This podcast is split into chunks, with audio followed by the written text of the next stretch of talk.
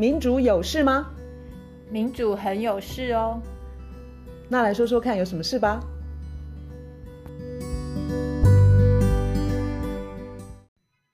大家好，我是月韶，我是倩怡。我们上一次，呃，从呃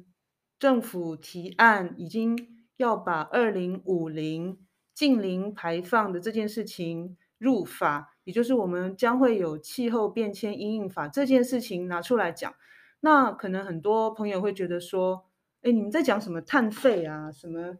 减量额度啊？为什么我们媒体都没有在讨论？这到底是什么？看起来都很难。然后呢，我就请教卢老师，就是说，如果政府拿出来的一些专有名词，我们看起来都很难，然后我们就认为第一个反应就是自己不懂啊，没有什么好，你就自你就自己不懂，你没什么好骂的，或没什么好辩论的，这样是不对的。但政府应该用一个方式让大家懂。OK，他不做的事情我们来做。那我今天就请卢老师跟我们从碳定价开始，为什么是有碳费这个东西？碳费是从哪里来的？呃，碳费。它可以说是碳定价，就是一般的碳定价的不同工具里面的很重要的一种。我们会开始谈碳定价，碳定价就像是一个大的，算是一个屋顶好了，它是一一个概念。为什么碳要定价呢？因为以前碳就没有定价，所以要排碳的人就大大方方的、很自由自在的就排碳、排碳、排碳。后来想到说要 carbon pricing，要碳定价。就是因为我们的大气已经太多的温室气体，然后这时候就想到说，你污染者要付费嘛，嗯哼，嗯哼，所以就会有碳定价这个东西。碳定价是一个比较很广，嗯，的一个像是一个大屋顶。那在大屋顶底下，目前常用的其实也就两种工具，一个，嗯哼，一个就是碳费碳税，我们把它当做同一种，它意思就是。碳费碳税其实就很简单，就是它不管它不太不不管你最后排多少碳，反正你排你就付就对了。嗯哼，你要排你就付，有的时候是税，有时候是费。嗯，然后另外一个工具就是总量管制碳交易，这是现在我们最常见的两种工具。然后总量呃总量管制碳交易，那个总量管制是很重要，而且是应该是先做的一件事。再讲一次，因为上一次。卢老师的那个比喻其实非常好用，但是我我我希望你可以再把那个总量管制再讲一次。总量管管制就是硬性的盖一个盖子。嗯，我们今年可以排几吨碳，有一个确确切切的数字。对，因为我们既然在讲减碳，而且我们每次都说，呃，到了哪一年要减碳百分之多少，对不对？不是只有台湾这样做嘛？美国、欧盟、日本、韩国、中国大陆都在做这样的事情。好，所以那个数字其实算得出来的。对，所以那个数字是很重要，是真正有效率，其实就是那个 cap and trade 那个 cap，硬硬硬性的，就是盖一个盖子上，上面盖盖子，就是说你今年就是只能够排多少碳，不要跟我讨价还价。而且它那个是就是排排光了就就就没了。我们上次举的是欧盟的例子，上次你用那个 token 就是那个代币，嗯，代币我们可以说是就是额度，你的碳排额度，就譬如说。呃，欧盟的例子我数字忘记了，十五亿多啦，反正是一五零八七一九什么之类的。对对，将近十五亿十五亿吨啊，一一五七一五八三零零七，这个是一五七呢是超过十一，超过亿，对，超过十五亿，一五七一五八三零零七，这是欧盟二零二一年的 cap，它的盖子就是盖在那个数数字。所谓的总量管制碳交易，你第一步，第一步哦，我强调第一步要做的是 cap，嗯，盖盖子。你盖子盖好之后，你才知道这个盖子底下应该有发几几枚代币嘛？也就是我们就是知道说，呃，应该发多少个，嗯，碳排额度。你盖子没有盖的时候，你去谈那个碳排额度有点好笑，嗯哼，因为它你随时都可以再增加，就很莫名其妙。好，那我的理解就是说，如果你没有盖这个盖子。那么碳排碳的人就继续排，那也就是说一点效用都没有啊。那个这个温室气体继续放到大气层去，就不用跟我讲什么什么气候变迁阴影法，什么什么减碳，什么二零五零近零了。我质疑我们政府的修法是因为他没有，他暂时没有要走 cap 那条路，嗯，他暂时没有要走总量管制那条路。它就是用碳费碳碳税这一条，它是用碳费、哦、鼓励性的，先要压低排碳的量，可以这么讲吗？它，它的这部法，它现在修的主轴比较是碳费，碳费是重要是主角。嗯，所以我们讲过，碳费它没有管你说你排多少，它就是你排就付，排就付。嗯，我质疑它的是，它把这两个，它当中架了一个桥，嗯哼，故意把两个东西扯上关系。嗯哼。所以扯上关系，我左思右想，我觉得扯上那个关系，就把两者连接起来，那个东西叫减，呃，减量额度，嗯，它叫 carbon credit。我左思右想，为什么他把这两个东西要搭一座桥粘粘在一起的用意是什么？因为你明明没有要 cap 嘛，你明明没有要总量管制。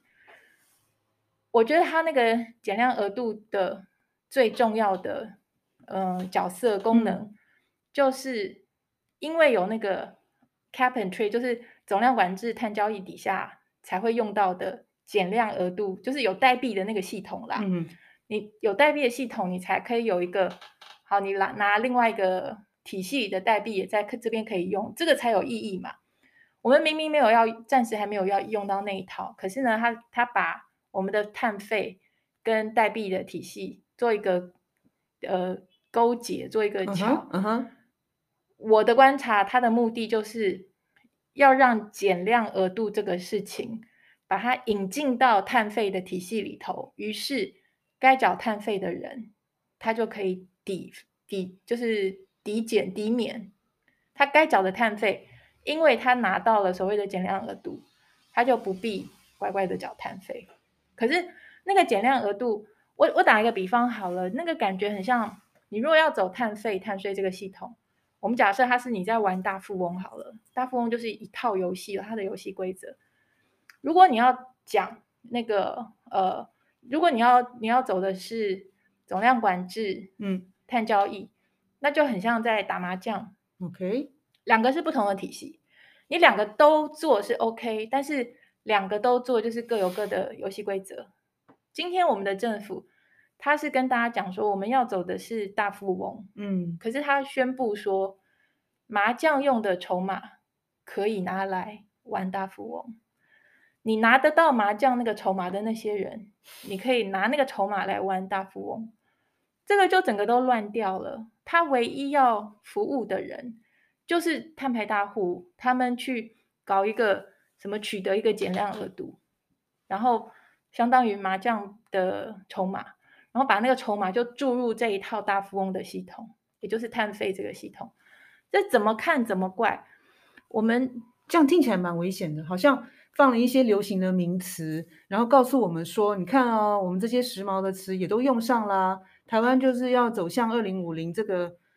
呃远大的先进的目标。可是实际上这个内容是空的。然后呢，又因为这些词让大家觉得都很有距离感。”所以大家也不知道其中的诡计跟把戏呀、啊，是在谁在谁在，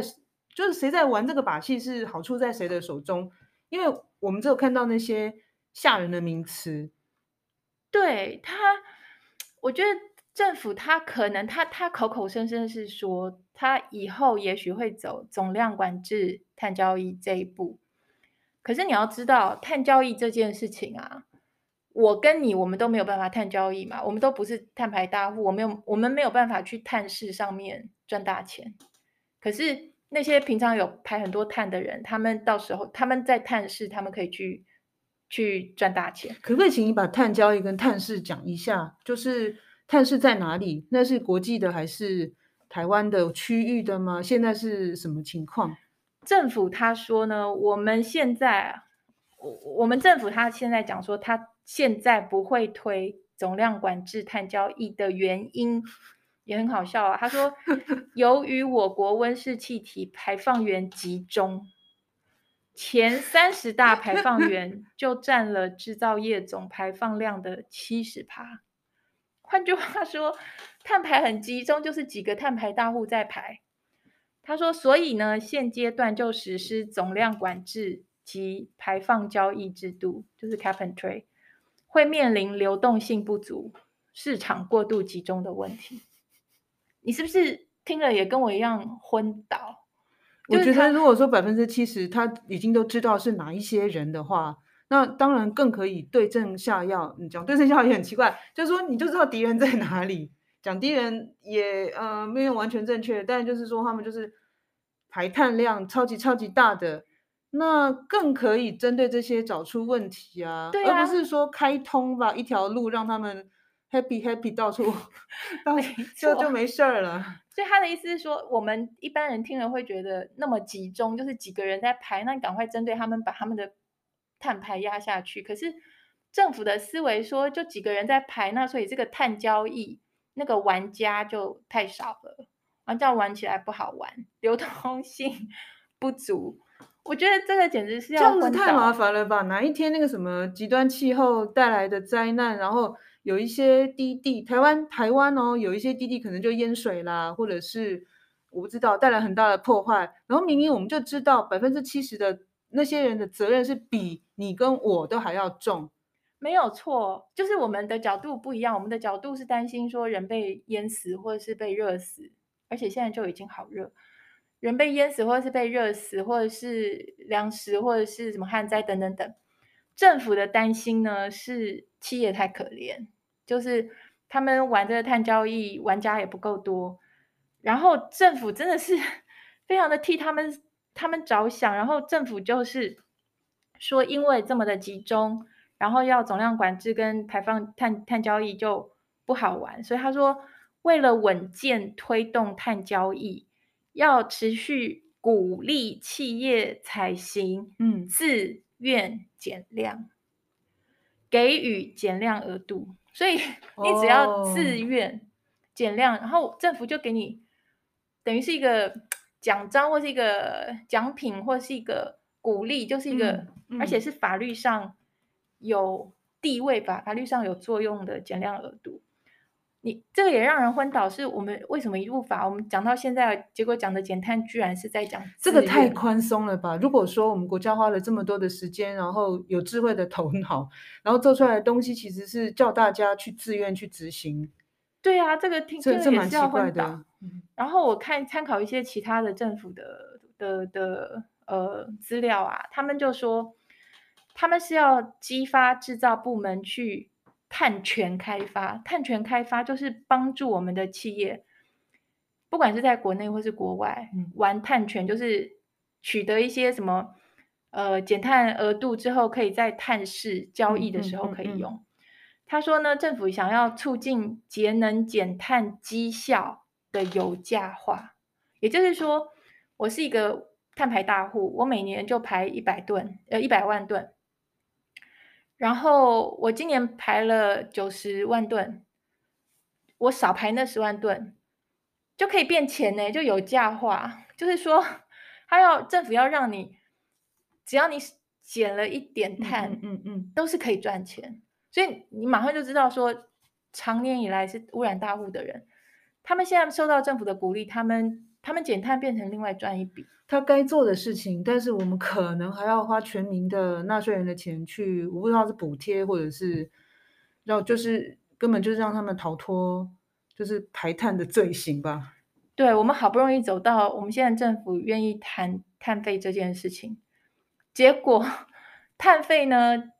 建一条就是建下一座桥，就是通到一个还不存在的碳交易这个体系，然后把碳交易体系里头的。减碳额度拿来给他们抵税、抵费、抵碳费，然后同时不断的在辅导企业、嗯嗯嗯、帮助企业去争取、去经营他们的所谓的碳权，就是他只要能够比他原来减一点，这个就他就可以拿到减减量额度或者所谓的碳权。这个整个是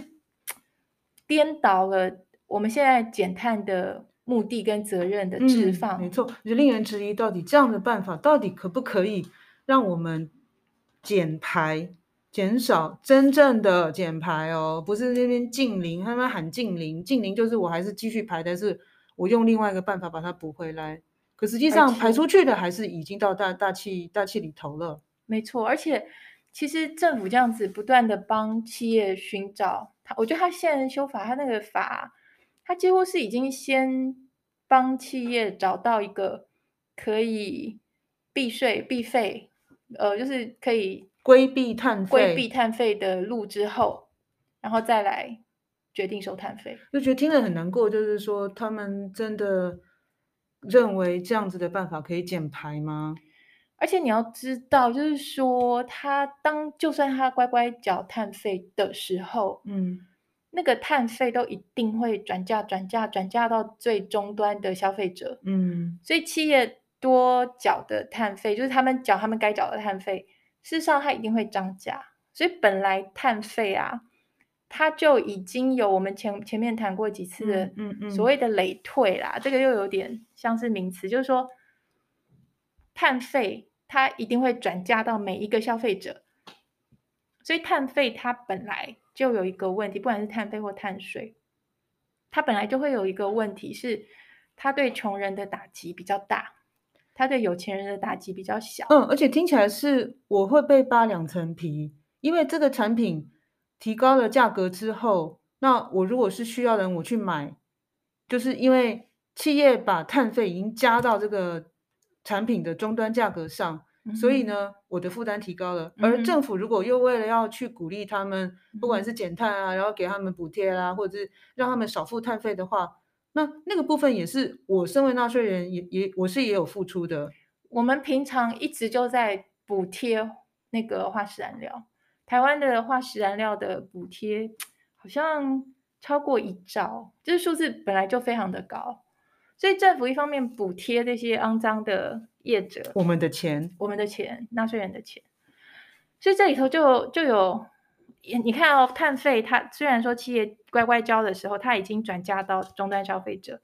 然后现在政府还另外找其他的管道，再帮他去减那些他本来就该缴的碳费，嗯嗯、所以怎么样都没有把责任有有办法把它厘清的。就是该负责的人要负责，非常的困难。然后政府一直站在他们那边。然后我我们最近看到一个影片，我非常的高兴。这个是美国伯克莱大学的教教授 Robert Reich，他是美国以前的劳动部部长。然后他有成立一个叫做 Inequality Institute，他是专门在研究贫富不均这件事情。然后他当然重点是美国，可是他还有看全世界。嗯哼。所以你如果想要知道说贫富不均的问题有多严重，然后美国的有钱人有怎么样的都不用 缴税，嗯、就这方面的资料，他的 Inequality Institute 都有很多很多的嗯哼资料可以让你呃使用。然后最近啊，其实才四月二十二号的时候，他的一个影片，他就是在讲说他把。现在气候变迁这个问题，加上贫富极度不均，然后我们要怎么样同时可以气候减缓，就是让气候变迁赶快变得让地球有救，然后同时又可以让大家经济的平等可以到一个合理的水准。嗯、我觉得他的他他的构想跟我国政府的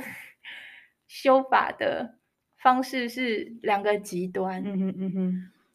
它基本上是把现在我们看到，不管是嗯总量管制、碳交易、碳费、碳税，它因为现在已经很多年，从譬如说欧盟二零零五年就开始总量管制，呃碳交易，它把这些通通的一些弊病、缺点去掉，然后留下该留下的，去芜存菁啦。他的构想呢，就是说。我们问三个问题好了，譬如说，嗯、第一个要排多少碳？第二个是，呃，这个企业它要怎么样取得它的排碳的这些额度？嗯哼。然后再一个问题是，政府收了这些钱之后，这些钱要怎么用？嗯哼。所以第一个排多少碳，它就是主张是一个铁板一块，就是 cap，一定要总量管制。所以它不是主张开放的那种碳费碳税，开放的碳费碳税就是我只管你污染者付费，然后至于你买多少，你去你付多少费，你排多少，你排多少我不管。嗯嗯、他反对，他认为应该要总量管制，严格严格的严格总量管制。这个总量管制就是说把升温控制在一定的程度，是这样子。对对对，然后回推说、嗯、我们总共还能排多少碳，然后这样算起来，我们。每年递减，譬如说，他讲好像美国就是每年要递减，好像是七点五的样子，每年递减七点五还七点二，我忘了。就是他说好，所以总量管制是要硬性的盖盖子，盖了盖子以后呢，就知道有多少额度。譬如说我盖子盖在一百万吨，那就是一百万个额度，或是一百万枚代币，我们可以这么想。然后他主张说，唯一可以去取得这些额度的方式，就是买，就是你不可以，政府不可以免费赠送。政府免费赠送这件事情是台湾很可能会做的。就假如说有一天我们走到总量管制碳交易，因为 我看他们现在修法，我们还没有走到那边哦，政府已经在那边免费核发，免费核发，就是都就都里头里头都已经看到一些影子，就是政政府好像。不可以，我们一定要让排碳的人付钱。对，应该一定要付钱。所以这个 Robert Reich 教授他就说，一定是政府要，呃，一定是企业要花钱来买，这个才符合污染者付费。这也是从头一开始我们会有碳定价这个概念的原因。你不可以有碳定价这个制度之后，你再免费的 把这个碳的。排放权又送给人家，这是哪门子的探定价？嗯、然后第三个用途，这就是我最喜欢的。他说呢，因为这个不管是碳费、碳税，或者是碳，就是总量管制购买额度，可是它会转嫁给消费者，就是我们刚刚谈的，这些都有累退的问题，这些都有冲击穷人，呃，超过他会冲冲击富人。所以这个 Robert Reich 他也是主张碳红利普发，也就是说，企业他要花钱去购买它的减碳额度，那这个钱进了政府之后，嗯哼，因为减碳额度是政府发的嘛，所以企业购买的时候那个钱是付给政府，政府收了这些钱之后，他认为唯一合理的使用方式就是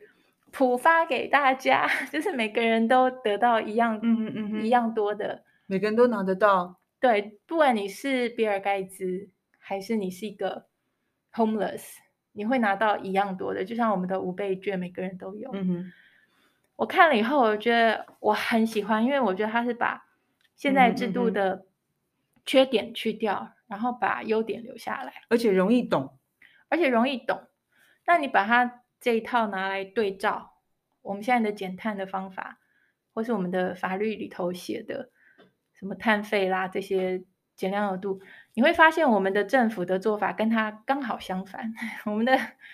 政府的方法刚好是把现在制度里头所有对企业最有利的都留下来，然后对人民有利的没有放进去。听起来跟这位学者就是完全相反，那就是我们的政府在鼓励扩大贫富差距喽。我我这么觉得，嗯，因为。现在的法律，它基基本上是在铺路，就是铺好让企业它可以去探视上面大赚特赚，然后他自己该负责的时候，政府就想尽办法帮他，嗯哼，找一些呃后门啊，或是一些可以规避啦。这就是我看到的我们现在修法的的的的样子，嗯哼，因为我们的修法，我们政府不肯。总量管制，我们应该要总量管制，嗯、我们应该要盖一个盖子。嗯、然后你你的呃企业怎么样取得它的企业要排出去的每一吨碳，它都应该要负责。然后是，然后按照假如说你总量管制之后，总量管制之后就一定有固定的额度，然后那个额度的取得就应该是企业一定要花钱来买。然后这个完全在我们的法里头看不到影子。然后至于我们现在说的政府说他们只要用碳费，那碳费的收入到政府之后，我们的政府也完全没有在谈什么碳红利普发，嗯、就是你那个碳费，好吗？你不要总量管制，你不要碳交易，你你用碳费，碳费那个收入，政府口口声声说专款专用。可是我们都聊过，就是说专款专用是一个很很闪烁的一个一个词啦。什么叫专款专用？这些钱会不会又用在那些碳碳排大户身上呢？这些钱会用在帮助包括碳排大户跟其他的有大资本的人，嗯、他们去做一些技术的研发，或是他们去标一些政府的标案，然后表面上都是跟绿能有关。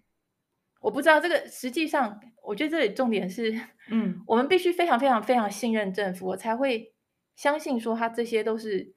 是真正脚踏实地的在做绿能。对我个人来说，我觉得那个那个信任我没有那么信任，然后所以我会觉得现在的专款专用，它全部是留着，然后是要给这些厂商啊，在在他们在发发包，然后再由他们去。嗯哼，研究啦，再去发展啦，他们的科技啦，他们在，我我觉得你用，你政府本来那是你政府本来该做的事，而且那是企业本来也该担负的责任。对，那我赞成 Robert Reich 他说的那个碳红利补发，就是一旦你碳费收下去，你打击穷人打击太大，嗯，你打击富人是没有打击到，嗯，那我们目的不是打击富人，就是说那个碳费它的累退的。的本质，你一定要用碳红利普发去米平那个问题。然后一旦你碳红利普发之后，你会发现碳排大户不敢再排那么多碳，然后一般的穷人他们的收入，嗯嗯，他们的所得的冲击可能可以稍微减缓，对，甚至还造成他们的就是贫富差距会减小。那个是我们本来就。应该要做的事情，对我来说，专款专用这四个字，我的解释会觉得，你一套制度要能够合理的往前走，你这套制度就要可行。那如果说你的碳费是累退，然后造成穷人打击太大，这套制度不可行，那这套制度就就就不 OK。所以你为了要让这套制度可以走下去，你碳红利普发，我会觉得这也叫专款专用啊。看起来政府提出来的这个新法案，好像对于就是这个抑制暖化没有太大的帮助。然后，对我们一般的小民，我们也看不到，就是就是有就是，好像他是想的都是企业的利益哎。我我这样讲，其实其实其实或许我不晓得，人家会觉得说什么一翻两瞪眼，但是。我不知道，我觉得我我我我觉得听起来不太公公平，不管是以人的层次来讲，或者是以地球的，的层面。我觉得我们地球会走到这一步，就是因为一直对大企业太倾斜了。我们已经非常清楚，我们现在大气里头的碳排，绝大多数都是顶端非常少的碳排大户排的。说具体一点好了，其实我们每个人都在排碳。嗯哼，比如说我们呃有人开车啊。你可以举更多的例子吧，就是这是我们一般的人，我们我们每个人都要排碳，我们不是说我们是圣人什么的，嗯、哼但是呃，超级富豪可能他有私人飞机，嗯、哼那他就想飞到哪就就就飞到哪里，那他的碳排是远大于这个每天开车上班的人。对，你你你这样讲，然后只讲企业的话又是另外一个层次。对，对，对，对，所以有钱人他的光是生活跟那个消费这部分的碳排就非常多了。嗯可是还要再加上有钱人里头，包括的企业主，或是包括金融机构，他们投资的肮脏的能源，嗯，就是这个他们投资的这个项目，或者是他们的企业、他们的工厂，是那个工厂排了非常非常非常多的碳，然后这个是那些排出去的碳，它的结果的一部分就是这些有钱人的口袋变成很肥，就是他们的所得啊，不管你是金融的投资，或者是直接是企业主或是股东。